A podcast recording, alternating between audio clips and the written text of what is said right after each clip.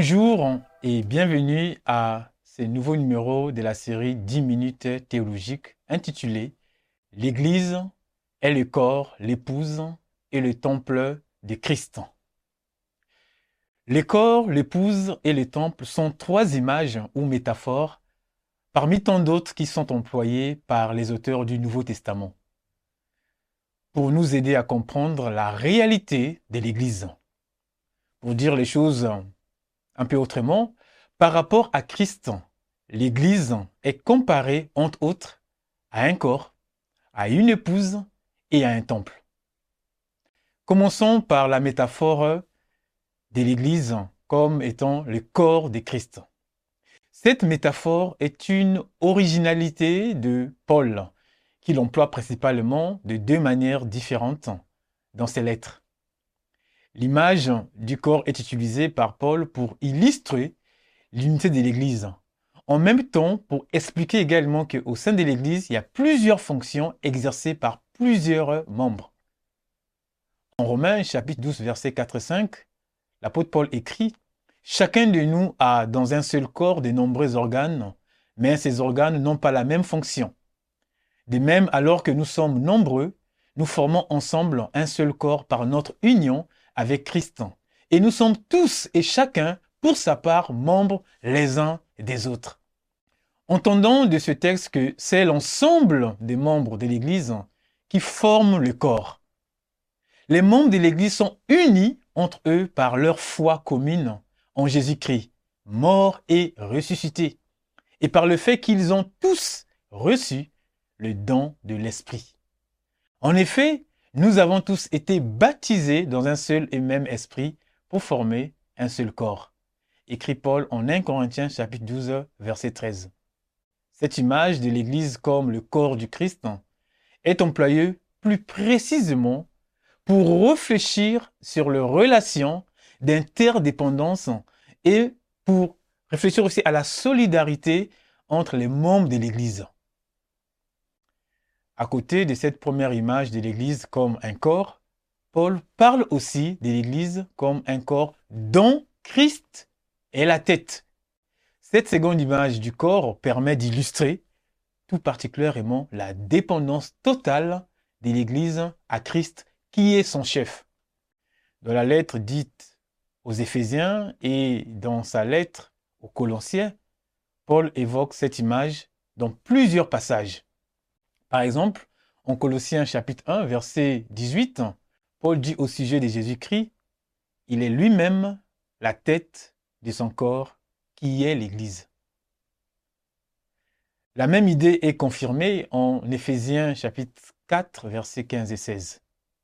En exprimant la vérité de l'amour, nous grandirons à tous égards vers celui qui est la tête, c'est-à-dire Christ.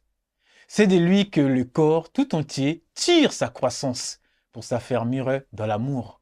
Et en comparant la relation entre mari et femme à la relation entre Jésus et l'Église, Paul dit en Éphésiens 5, 23, le mari, en effet, est le chef de sa femme, comme Christ est la tête, le chef de l'Église, qui est son corps et dont il est le sauveur. Cette seconde image du corps appliquée à l'Église nous aide en fait à réfléchir à la fois à l'autorité de Christ en tant que chef de l'Église et à la soumission des membres de l'Église à Christ, qui est leur Seigneur et leur Sauveur. Venons-en maintenant à l'image de l'Église en tant qu'épouse de Christ. Cette métaphore conjugale qui est employé dans la relation entre Christ et l'Église rappelle les illustrations des prophètes de l'Ancien Testament, comme Jérémie, Ézéchiel ou encore Osée. Les prophètes de l'Ancien Testament s'en servaient pour décrire la relation entre Yahvé et Israël, son épouse, hélas souvent infidèle. Dans le Nouveau Testament, ce sont les évangélistes Matthieu et Jean qui présentent déjà Jésus comme l'époux Jules Marcel Nicole disait que l'image de l'épouse est la plus touchante que nous ayons de l'Église. En effet, elle permet d'illustrer l'amour de Christ pour son Église. l'Église fait l'objet de la tendresse de Christ, son divin époux, qui s'est offert pour elle et auquel elle doit rester soumise, comme Paul le dit si bien lorsqu'il exhorte chaque mari à aimer sa femme. Quant à vous, Marie, que chacun de vous aime sa femme, comme Christ a aimé l'Église. Il a donné sa vie pour elle, afin de la rendre digne de se tenir devant Dieu après l'avoir purifiée par sa parole comme par le bain nuptial. Il a ainsi voulu se présenter cette Église à lui-même rayonnante de beauté, sans tache, ni ride, ni aucun défaut, mais digne de se tenir devant Dieu et irréprochable. Éphésiens chapitre 5, versets 25 à 27. Mais l'Écriture affirme aussi qu'actuellement, l'Église est plus précisément la fiancée de Christ. Je vous ai en effet fiancé à un seul époux pour vous présenter à Christ comme une jeune fille. Du Paul en 2 Corinthiens chapitre 11 verset 2. Paul considère son ministère comme celui d'opérer les fiançailles entre Christ et les chrétiens. Et le retour de Christ est symbolisé dans l'Apocalypse par le repas des noces entre Christ, l'agneau, et l'Église, sa fiancée. Voici bientôt les noces de l'agneau. Sa fiancée s'est préparée et il lui a été donné de s'habiller d'un lin pur éclatant. Ce lin représente le statut des membres du peuple saint déclaré juste. C'est faisant l'image de l'Église comme l'épouse ou la fiancée du Christ souligne également l'exclusivité de la relation que l'Église, à travers chacun de ses membres, doit avoir avec Christ. Enfin, l'Église est le temple de Christ. Ne savez-vous pas que vous êtes le temple de Dieu et que l'Esprit de Dieu habite en vous? Si quelqu'un détruit son temple, Dieu le détruira, car son temple est saint et vous êtes ce temple. Ce sont là les propos de Paul aux chrétiens des Corinthes. L'image du temple permet de souligner plus particulièrement la présence de Christ dans l'Église et par conséquent sa sainteté. Dans l'Ancien Testament, le temple est le lieu où Dieu rencontre son peuple. Dieu habite son temple et s'y manifeste à ceux qui y pénètrent. Par exemple, Isaïe dit J'ai vu les seigneurs siégeant sur un trône très élevé. Les pans de son vêtement remplissaient les temples. Isaïe chapitre 6, verset 1. David, quant à lui, conclut l'un de ses poèmes, le psaume 23, en disant Oui, toute ma vie, ta bonté et ton amour me poursuivront et je pourrai retourner au sanctuaire de l'Éternel tant que je vivrai. Psaume 23, verset 6. Cette présence divine fait du temple le lieu saint, le lieu où l'on vient rendre un culte. Jésus lui-même a annoncé l'Église comme un bâtiment à construire.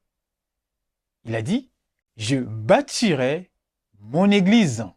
Matthieu chapitre 16, verset 18. Et l'apôtre Pierre, dans sa première lettre, en s'inspirant du psaume 18, mais aussi du texte d'Ésaïe chapitre 28, verset 16, qu'il applique à Jésus-Christ, utilise la métaphore du temple pour exhorter les chrétiens à demeurer dans la consécration à Dieu, dans la communion spirituelle entre eux et dans la sainteté.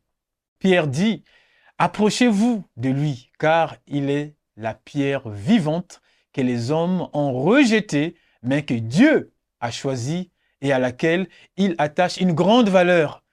Et vous aussi, comme des pierres vivantes, vous qui formez un temple spirituel, édifiez-vous pour constituer une sainte communauté des prêtres chargés de lui offrir des sacrifices spirituels qu'il pourra accepter favorablement par Jésus-Christ. 1 Pierre chapitre 2 verset 4 à 5.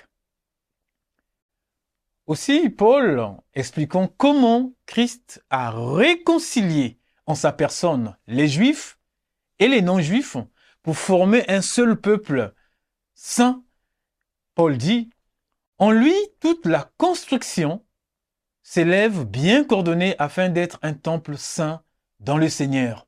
Et uni à Christ, vous avez été intégrés ensemble à cette construction pour former une demeure où Dieu habite par l'Esprit.